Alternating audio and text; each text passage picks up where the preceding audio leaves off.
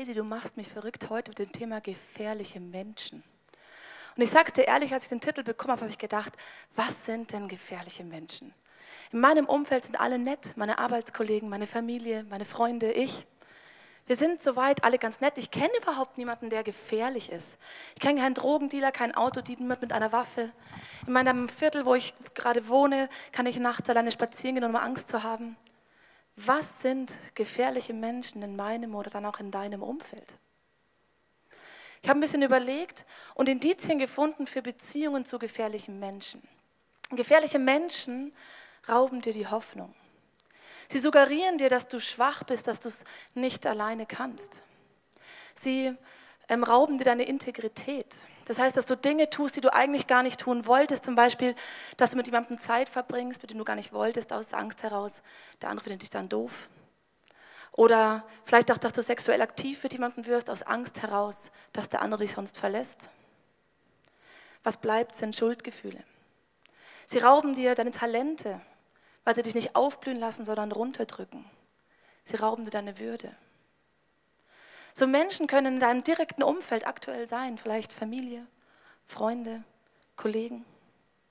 Und ja, es gibt auch Menschen, die tatsächlich Gewalt anwenden, körperlich, sexuell, emotional, und die wirklich dein Leben verletzen und gefährden. So Leute können auch in deinem direkten Umfeld sein oder Situationen mit Menschen, die du eigentlich gar nicht so gut kennst, die trotzdem plötzlich für diese paar Sekunden negativen Einfluss auf dein Leben haben. Gefährliche Menschen sind öfter eher kritisch oder negativ, so wie der Typ im Clip gerade. Und das Problem ist nicht, dass die so sind, sondern dass sie nach außen hin sehr hart damit umgehen, Leuten Dinge um die Ohren klatschen, völlig lieblos, dass sie dich runterziehen, dass sie nie Hoffnung haben, dass sie nicht an Veränderung glauben. Gespräche mit gefährlichen Menschen ziehen dich runter, machen dich wütend, frustriert, bitter, verletzen. Zusammengedampft könnte man sagen, gefährliche Menschen verletzen. Und jetzt mal unter uns. Haben wir nicht alle schon mal jemanden verletzt? Ursachen, dass wir andere Leute verletzen, sind vielfältig. Ein Punkt ist, dass wir selber verletzt worden sind. Wir wurden verletzt, vielleicht total aktuell, vielleicht auch schon viele Jahre her. Und es bleibt eine offene Wunde. Und wenn jemand draufhaut, dann platzt sie wieder auf, tut wieder weh. Dahinter können auch stecken, dass Bedürfnisse nicht gestillt worden sind dass man eigentlich sich nach Liebe oder Anerkennung oder Annahme sehnt. Und wenn das nicht gestillt wird, dann bleibt wieder eine Verletzung. Es ist frustrierend. Unsere Reaktion total unbewusst läuft, dass man verletzt wird, egal auf welche Art und Weise, dass man sich schämt. Du sagst, oh, das ist mir unangenehm, dass eine Person so nah an mich rankommt und mich so tief verletzen kann. Und man kriegt plötzlich Angst als nächstes, dass man mal wieder an die Situation kommt, verletzt zu werden oder Scham zu empfinden. Und die Konsequenz, die wir daraus ziehen, ist, dass wir Kontrolle haben über unser Leben, um nie wieder an den Punkt einer Verletzung, Scham oder Angst zu kommen. Ich kontrolliere dann entweder einen Bereich meines Lebens oder mein ganzes Leben sehr stark oder andere Leute, um eben nie wieder so verletzt zu werden.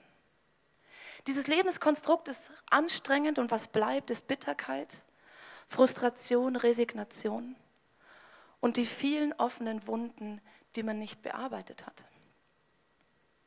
Wir sind verletzt und verletzen deswegen zurück. Ein Erklärungsmodell aus der Psychologie ist das sogenannte Dramadreieck. Hier geht es darum, dass es Täter gibt und Opfer. Und es kann einseitig sein in Beziehungen, dass einer immer der Täter ist und der andere immer das Opfer und dass diese Rollen eindeutig geklustert sind. Es kann aber auch sein, dass diese Rollen ständig wechseln. Dass man einen Konflikt, einen äh, Täter hat, der mir einen reindrückt, ich bin das Opfer, ich reagiere zurück und schreie zurück und tue dem anderen weh und plötzlich wechseln die Rollen hin oder her. Und es kann sein, dass ein Täter ein Opfer produziert und aus dem Opfer ein Täter wird, der das woanders hin weitergibt. Zum Beispiel Bist du in der Arbeit, alles gut, plötzlich kommt der Chef und der pflaumt dich an. Er ist der Täter, er verletzt dich. Du empfindest Verletzung, kannst nichts damit machen. Im Moment kann man manchmal nicht den Konflikt klären. Und die Konsequenz ist, du gehst nach Hause, die Frau fragt dich, ja Schatz, wie war denn der Tag? Und du pflaumst dir und sagst, lass mich in Ruhe, ich will nur was essen, ich will nichts mehr reden. Und dann die Frau wundert sich und ist verletzt von deiner Reaktion, die für sie völlig aus der Luft gegriffen ist. Sie ist das Opfer. Dann kommt das Kind zur Frau und sagt, Mama, ich möchte gern Eis. Und sie reagiert mit ihrer Verletzung und verlaumt das Kind dann, nein, du hattest heute schon genug. Das Kind weiß gar nicht, was los ist, wird verletzt. Was macht das Kind? Der Hund kommt vorbei und das Kind tritt den Hund. Es ist immer eine Spirale von Täter und Opfer und ein Opfer, das wieder zum Täter wird. Entweder zurück oder die Spirale, die das ständig weitergibt. Verletzte Menschen verletzen Menschen. Verletzte Menschen verletzen wieder Menschen. Verletzte Menschen verletzen wieder Menschen. Verletzte Menschen verletzen wieder Menschen. Täter werden zu Opfern und aus Opfern werden neue Täter. Du und ich, wir kennen wahrscheinlich beides, Opfer sein, aber eben auch Täter sein. Ich möchte an dieser Stelle den Daniel auf der Bühne begrüßen. Daniel, spring mal hoch. Denn der Daniel äh, hat Konflikte in seinem Leben schon ab und zu mal gehabt, wie wahrscheinlich wir alle. Und von einem, Daniel, hast du mir erzählt und da mag ich dich kurz fragen, was ist passiert und inwiefern kennst du dieses Thema verletzte Menschen verletzen Menschen? Hm. Ja, also es war ein ganz entspannter Tag eigentlich, bis das Telefon klingelte und äh, auf der anderen Seite jemand war, der sehr aufgebracht war wegen einer Angelegenheit. Und ähm, da kam so richtig eine emotionale Druckwelle durch das Telefon durch, die mich voll erwischt hat und ich war auch total platt. Ähm, und als das Telefonat vorbei war, war ich erstmal wie gelähmt und geschockt. Und äh, kurz darauf ist aber gleich so die Frage aufgetaucht, aber Moment mal, bin ich eigentlich schuld? Nein, eigentlich nicht. Und dann bin ich sauer geworden. Und zwar richtig. Dann war ich gleich auf 180. Okay. Und äh, dann habe ich mir gedacht, jetzt brauche ich erstmal Ruhe und ein bisschen Luft und bin rausgegangen. Und auf dem Weg nach draußen wollte noch jemand was von mir und ich habe dann so ein starkes Nein einfach in den Raum gestellt und ähm, die Person hat sich wahrscheinlich auch gewundert, okay, was ist jetzt los und warum kommt da so eine emotionale Druckwelle rüber? Das heißt, du hast den Druck, den du abgekriegt hast, im Moment sozusagen einfach weitergeben, weil man manchmal wie gar nicht anders kann, als einfach mit seiner Verletzung irgendwo hinzugehen, mit, mhm. dieser, mit der Emotion, die eine Verletzung auch mit einem macht. Mhm. Wirst du uns gleich erzählen, wie es weitergeht? Aber da sieht man, verletzte Menschen verletzen Menschen, verletzte Menschen verletzen wieder Menschen und verletzte Menschen verletzen wieder Menschen. Aus der Konflikttheorie weiß man, dass wir in Konflikten niemals eine, eine, objektive Wahrnehmung haben, sondern immer eine subjektive, aufgrund unserer Verletzungen. Aufgrund meiner Geschichte, der Dinge, die ich erlebt habe, vor allem negativ, nehme ich die Welt wahr. Und in Konflikten gehe ich so rein. Und es ist, als würde ich die ganze Zeit einen Helm aufhaben.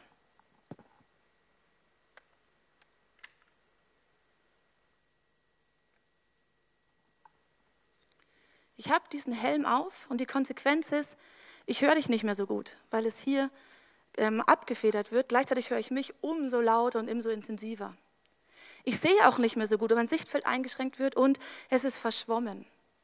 Meine Realität aufgrund meiner Verletzungen ist, dieser Helm ist verschwommen, ist nicht das gleiche, wie wenn ich eben keinen Helm auf habe. Das, das Blöde ist, dass wir uns so an diesen Helm gewöhnen, dass ich die ganze Zeit mit dem Ding rumrenne und denke, das ist normal. So rennt man doch immer rum. Das ist doch meine Realität.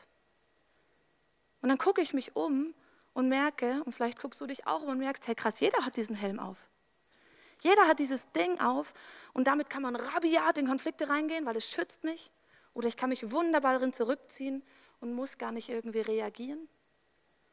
Und aufgrund der Kontrolle, die ich in meinem Leben haben will, wie ich vorhin erklärt habe, will ich in Konflikten dann auch noch immer Recht haben. Ich will immer der Gewinner sein. Ich will immer sagen, ich habe richtig und du bist falsch. Das Problem ist nur, mit diesen ganzen Verletzungen weiß ich überhaupt nicht, wer richtig und wer falsch ist, weil es ist ja eine subjektive Wahrnehmung. Und auch wenn das Ganze hier mein Leben so bestimmt, dass ich denke, ich habe recht, muss es überhaupt nicht die Wahrheit sein. Die Lösung für das Problem wäre, zu fragen, wie geht's dir denn? Warum hast du diesen Blickwinkel? Was ist dein Helm? Und wie können wir gemeinsam einen Weg finden? Dafür müsste ich den Helm aber abziehen. Dafür müsste ich meine Angst davor verlieren, dass ich irgendwie verletzt werde, ungerecht behandelt. Dafür müsste ich Mut entwickeln, in Konflikte reinzugehen und dass sie auszuhalten sind. Und dafür müsste ich meine Verletzungen angehen und den Helm abnehmen.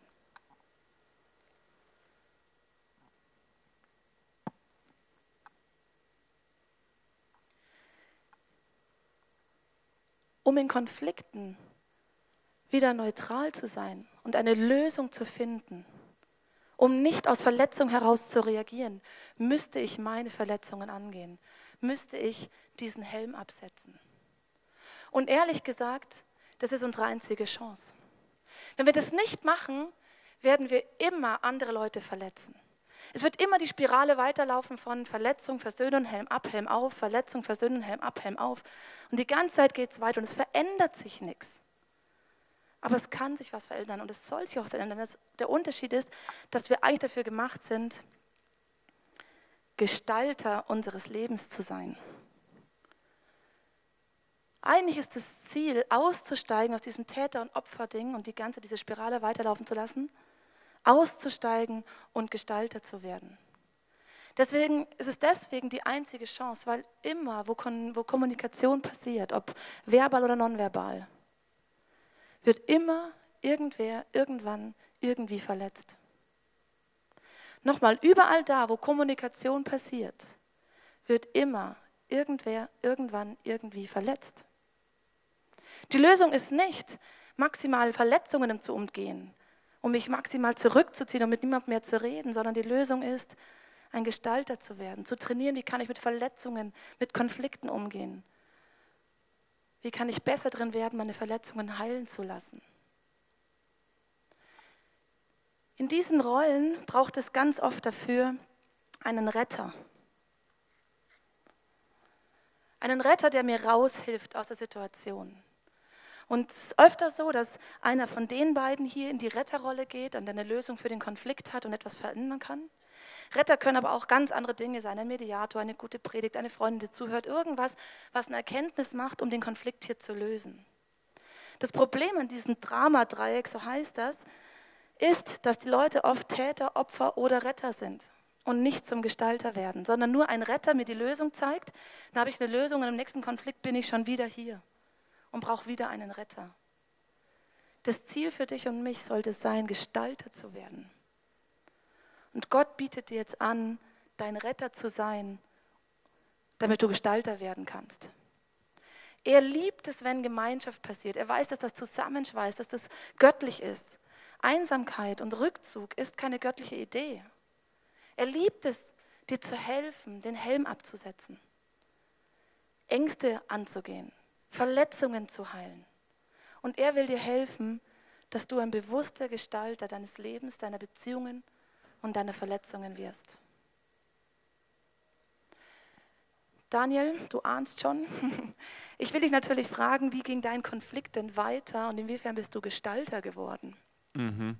Also ich habe, ähm, wo ich gemerkt habe, dass mich diese Emotionen so stark getroffen haben, habe ich mir gedacht, okay, das ist ungewöhnlich und auch, ähm, dass ich als ausgebildeter Kommunikationstrainer das nicht managen konnte, weil ich so gelähmt war. Ja.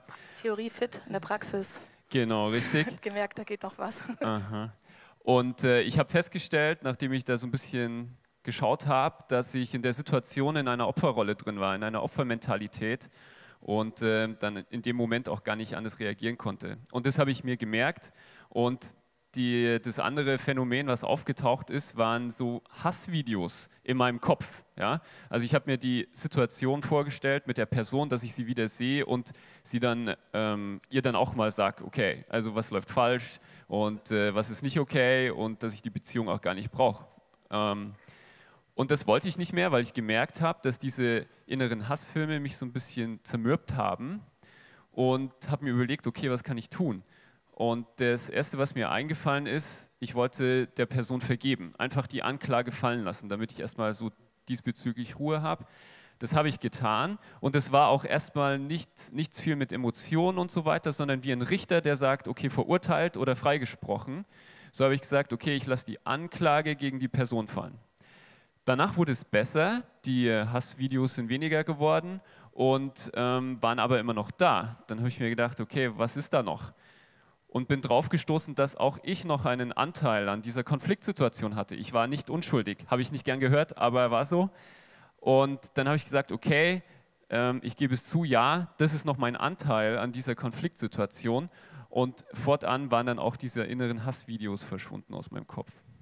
Das heißt, du hast christliche Konzepte, Prinzipien angewandt, hast mhm. mit Gott drüber geredet, vergeben und Vergebung angenommen und dadurch ist emotional einfach ein Unterschied passiert, beziehungsweise ganz mhm. praktisch, dann durch dein, dein Video im Kopf und so. Ja, genau. Krass. Das heißt, du bist äh, ein Gestalter geworden, hast aktiv angefangen, was zu machen. Und der erste Schritt war, dass der Daniel überlegt hat, was passiert denn hier eigentlich?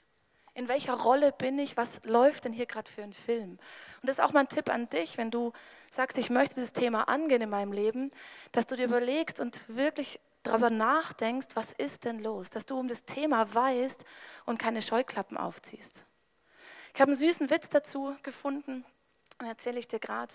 Eine Schildkröte wird von drei Schnecken überfallen. Die Schildkröte rennt zur Polizei und schimpft sich natürlich aus. Und der Polizist sagt, meine Güte, weil das ist ja furchtbar. Hast du denn einen der Täter gesehen? Sagt die Schildkröte, nein, das ging so schnell. Aber manchmal ist es in unserem Leben so, da sitzen wir drin in unserer Situation, haben die Scheuklappen auf und merken gar nicht, was passiert, obwohl es gar nicht so schnell geht. Wir merken gar nicht, was los ist. Aber dein Job ist nachzudenken, wo stehe ich denn gerade und was passiert.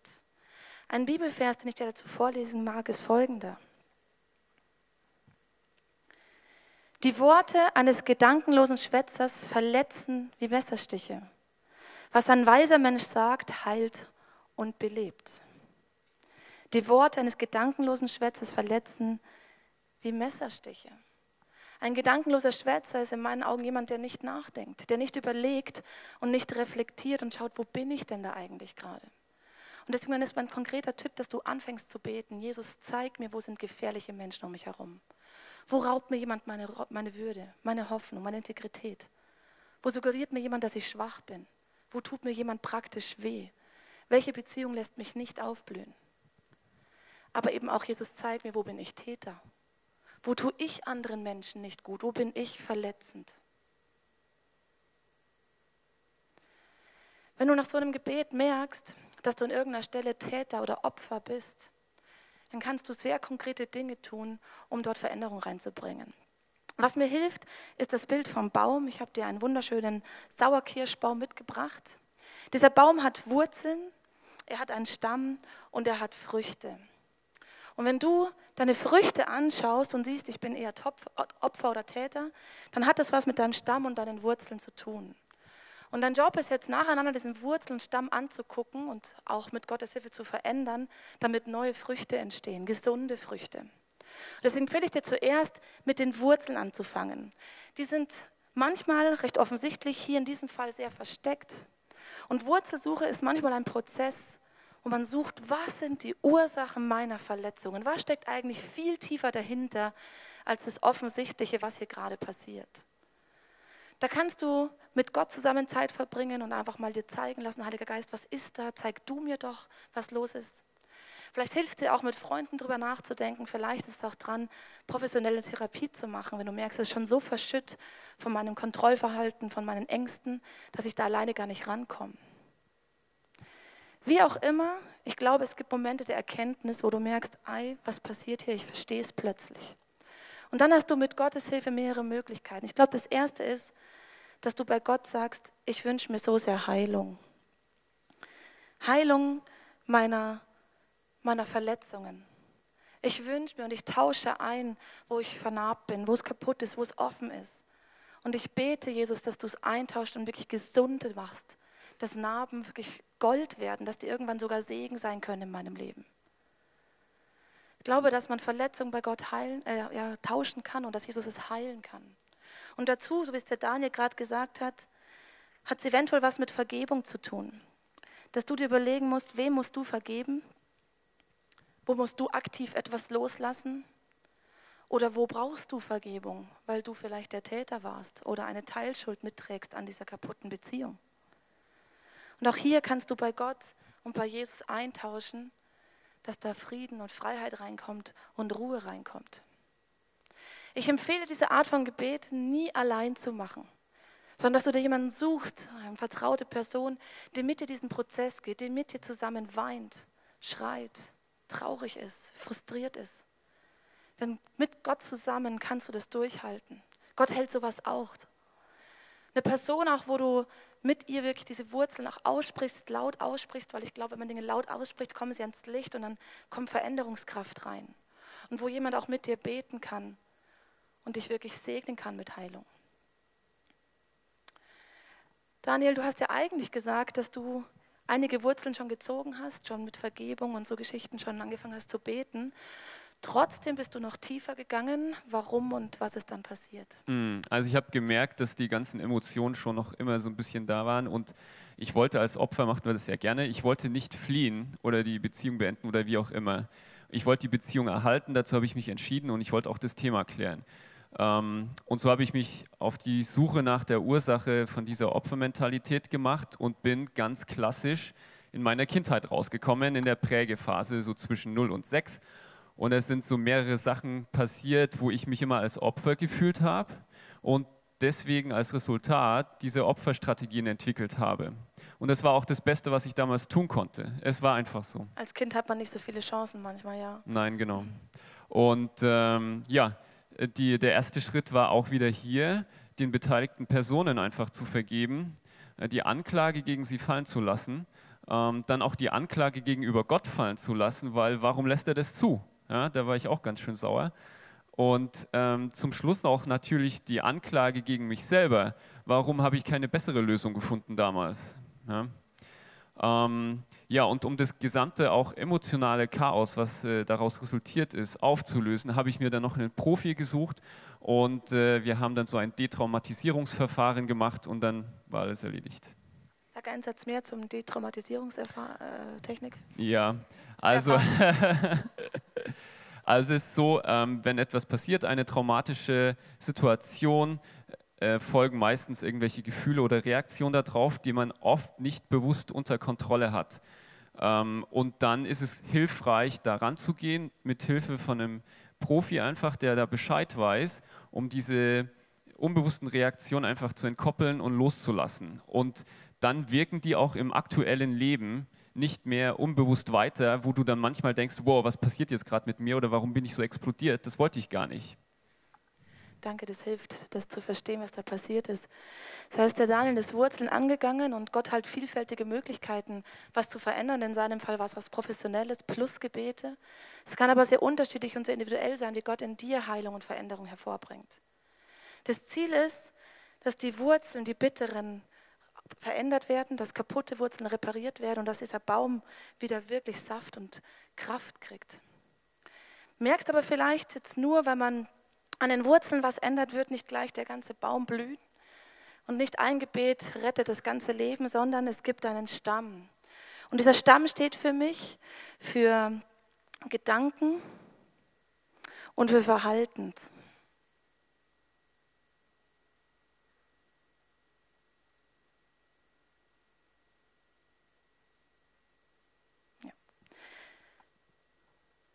für Gedanken und Verhalten. Und ich glaube, man muss an seinen Stamm rein und äh, überlegen, welche Gedanken und Verhaltensmuster habe ich aufgrund meiner Wurzeln und welche muss ich jetzt neu eintrainieren, weil ich auch neue Wurzeln bekommen habe. Ein Bibelvers, den mag ich dir dazu vorlesen, ist folgender. Was ich dir jetzt rate, ist wichtiger als alles andere. Achte auf deine Gedanken und Gefühle, denn sie beeinflussen dein ganzes Leben. Deine Gedanken und Gefühle ziehen das Verhalten nach. Und wenn du auf die nicht aufpasst und die nicht angehst, dann wird dein Verhalten komisch bleiben und dazu führen, dass du wieder in irgendwelche negativen Strategien reinfällst. Und deswegen musst du über deinen Stamm nachdenken, überlegen, was ist das in meinem Leben? Welche Gedanken sind da, die mich noch runterziehen, die mich noch nicht aufblühen lassen? Sind vielleicht Lügen, an die du noch glaubst, aufgrund deiner Geschichte, wo du überlegen musst, was sind eigentlich göttliche Wahrheiten, die ich dagegen eintauschen könnte? Vielleicht sind es auch aktuelle Lebenssituationen, in denen du steckst oder dein Umfeld, deine Beziehungen mit gefährlichen Menschen, wo du immer in die Opferrolle reinfällst, wo du überlegen musst, muss ich da vielleicht bewusst raustreten? Vielleicht musst du in dieser Phase auch bewusst über deinen Selbstwert nachdenken, denn Verletzungen tun weh und kratzen immer an unserem Selbstwert. Wenn du jetzt mit deinen Verletzungen umgehen lernst, ist der nächste Schritt, über seinen Selbstwert nachzudenken und zu gucken, wie kann ich mit Gott zusammen eine starke Persönlichkeit werden, damit Verletzungen mit nicht mehr so tief treffen dürfen. Für diese Phase braucht man oft Freunde, Menschen, die einen begleiten. Und diese Phase ist nicht von heute auf gleich vom Tisch, sondern da muss man oft einen Prozess gehen, einen Weg gehen. Der ist manchmal anstrengend und holpert, aber am Ende sollen gute Früchte rauskommen. Daniel, du hast auch den Stamm dir angeschaut. Wie genau? Erzähl mal ein bisschen. Mhm. Also wenn man solche Situationen bearbeitet, das ist oft wie eine OP im Krankenhaus. Ähm, darauf folgt dann meistens auch eine Rehabilitationsphase, also wo man auch wieder neu gehen lernt zum Beispiel. Und ich habe halt jahrelang diese Opferstrategien gefahren in einem bestimmten Lebensbereich und äh, jetzt möchte ich halt Gestalterstrategien lernen. Und was ich getan habe, ist, ich habe mir Bücher gekauft, habe mir Schritte rausgeschrieben, wie man da durchgehen kann. Und äh, drei wichtige, wichtige Punkte habe ich mir gemerkt. Ähm, das eine ist, wenn du einen Konflikt hast, hey, geh direkt zu der Person hin, klär das mit ihr, nicht hinter dem Rücken. Der zweite wichtige Punkt ist, dass du wirklich deine Bedürfnisse und Ansichten einfach formulierst auf eine respektvolle Art und Weise und aber auch drittens die Bedürfnisse der anderen Person berücksichtigst. Und der Schlüssel für dieses Vorgehen liegt eigentlich in der Einstellung, dass es viel besser ist, wenn man holprig und stolprig durch einen Konflikt durchgeht, als gar nicht, weil sonst baut sich dein Druck mehr und mehr und mehr auf und irgendwann explodierst du. Und äh, der andere Schritt auch noch zum Thema Einstellungen war, dass Opfer sich ja auch gerne schwach fühlen oder unfähig, obwohl sie es gar nicht sind. Und ähm, da habe ich mir, ist mir ein Bibelvers gleich eingefallen, der Schwache spreche, ich bin stark.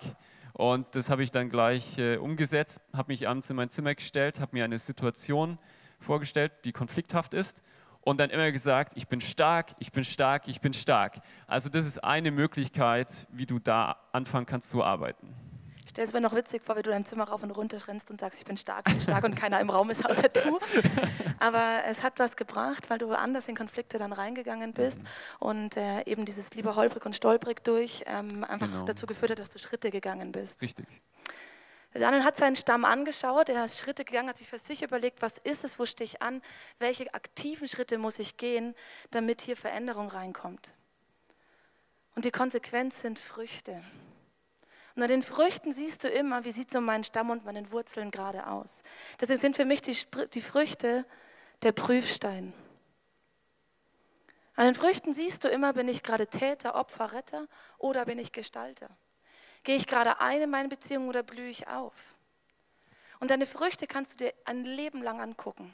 Das ist nicht mit einmal kurz beten, ein paar Schritte gehen, fertig, dein Leben lang gut, sondern Verletzung passiert immer und immer wieder, weil überall da, wo Kommunikation passiert, wird immer irgendwer irgendwann irgendwie verletzt. Das heißt, es ist ein immerwährender Prozess, wo du gucken kannst, wo stehe ich und wie tief will Jesus in meinem Herzen gehen, um mich immer freier von Konfliktängsten, von kaputten Wurzeln zu machen. Was ist gerade Stand der Dinge? Und welche nächsten Schritte muss ich tun, um aktiv ein Gestalter zu werden? Daniel, du bist ja diesen Weg gegangen. Ich mag dich natürlich fragen, wie sind deine Früchte heute? Was ist anders? Ist überhaupt was anders? Mhm. Mach uns Hoffnung. Also es ist sehr wichtig für mich auch immer gewesen, messbare Erfolge zu haben. Und in diesem Fall hatte ich wirklich auch messbare Erfolge. Ähm, ich gehe jetzt viel gelöster in Konflikte rein und auch also emotional. Und ohne die Angst, von dem anderen auch irgendwie abgelehnt zu werden, weil ich irgendwie andere Bedürfnisse oder andere Ansichten habe als der andere. Und äh, die neuen Strategien, die ich gelernt habe, helfen mir im Konfliktfall mit dem anderen zusammen schneller das Problem herauszuarbeiten und zu lösen. Und äh, auch ein wichtiger Punkt ist, dass ich nicht mehr so lang in diesen Ich bin sauer auf dich Phasen drin stecke mit diesen Hassvideos im Kopf, die echt anstrengend sind. Und das ist das Tolle, denn insgesamt hat sich für mich dafür, also da das Thema Konflikte gewandelt, weil vorher war es etwas, was bedrohlich ist für meine Beziehung, was sie vielleicht sogar zerstört und was zu vermeiden ist. Ähm, jetzt sind Konflikte für mich Chancen, Anzeigersituationen für unterschiedliche Bedürfnisse und Ansichten, die man dann klären kann. Und wenn man zusammen eine Lösung findet, die für beide stimmt, dann stärkt man an dieser Stelle die Beziehung, sie wird fester und man hebt sie auf ein völlig neues Level. Das heißt, Konflikte sind nichts mehr, was mir Angst macht und was man vermeiden muss, sondern etwas, wo man trotz aller Emotionen durchgehen kann und zum Schluss die Beziehung stärkt. Und das ist toll. Das ist allerdings toll. Vielen Dank, dass du uns so mit reingenommen hast in deine Story. Und ich finde es einfach krass, was passieren kann, was am Schluss rauskommen kann, wenn man einen Weg mit Gott zusammen geht. Und natürlich ist es so viel einfacher, liegen zu bleiben, als aufzustehen und loszugehen. Es ist natürlich so viel einfacher, mit meinem Stamm und meinen Gedanken und Verhalten genauso weiterzumachen wie vorher auch. Es ist so viel einfacher, Konflikte und Verletzungen unter den Teppich zu kehren, anstatt sie wirklich anzusprechen und zu formulieren, was mein Bauchweh ist, wo wir was klären müssen. Es ist so viel einfacher, einfach da stehen zu bleiben, wo man heute ist, anstatt einen Veränderungsweg zu gehen. Es ist sogar auf eine Art einfacher, Täter oder Opfer zu bleiben, anstatt Gestalter zu werden. Aber dein und mein Job ist es heute, Schritte zu gehen und wirklich ein bewusster Gestalter meines Lebens zu werden. Das ist das Ziel. Dann blühen unsere Früchte auf, dann kommt Veränderung in unser Leben. Dann haben wir keine Angst mehr, können den Helm abnehmen und plötzlich in Situationen reingehen und aufblühende Beziehungen erleben. Dann werden wir nicht mehr zum Täter und kommen aus unseren Opferfallen viel schneller raus. In dieser Zeit brauchst du wahrscheinlich einen Gott. Nicht um den Veränderungsweg zu gehen, sondern auch, weil er dir hilft, es auszuhalten.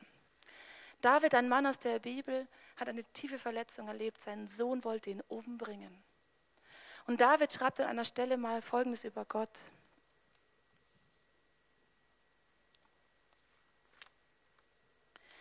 Der Herr ist mein Fels, meine Burg und mein Retter. Mein Gott ist meine Zuflucht, bei dem ich Schutz suche. Er ist mein Schild, die Stärke meines Heils und meine Festung. Doch in meiner Not betete ich zum Herrn und schrie zu meinem Gott um Hilfe. Da hörte er mich in seinem Heiligtum, mein Schreien drang durch bis an sein Ohr. Für David ist Gott die Burg, der Fels, die Sicherheit, etwas, wo er hingehen konnte mit seiner Wut, seiner Aggression, seiner Frustration, mit seiner Bitterkeit. Denn Gott hält es aus und David hält es nicht alleine aus, er macht es nicht alleine, sondern er geht zu Gott und sagt, ich brauche dich. Hör mein Schreien, hör, was ich gerade erlebe, hör, was mir gerade weh tut oder hör, was mir gerade leid tut. Und Gott hilft ihm. Und Gott bietet dir jetzt auch an, deine Burg zu sein. Er hilft dir auch in deiner Phase. Er hilft dir, diesen Helm abzusetzen. Er hilft dir, Gestalter zu werden, deine Wurzeln anzugehen, den Stamm zu verändern und gute Früchte zu bringen. Und die Frage, die bleibt, ist einfach nur, willst du auch? Willst du, dass Gott dir hilft? Du kannst einen Moment drüber nachdenken. Die Band spielt einfach ein bisschen Musik. Und auf den Screens landen gleich ein paar Fragen, wo du darüber nachdenken kannst, was ist es heute, welchen Schritt willst du gehen? Und ich lasse dich kurz und dann komme ich nochmal und bete mit dir diese Punkte von diesem Baum, damit du heute gleich praktisch werden kannst.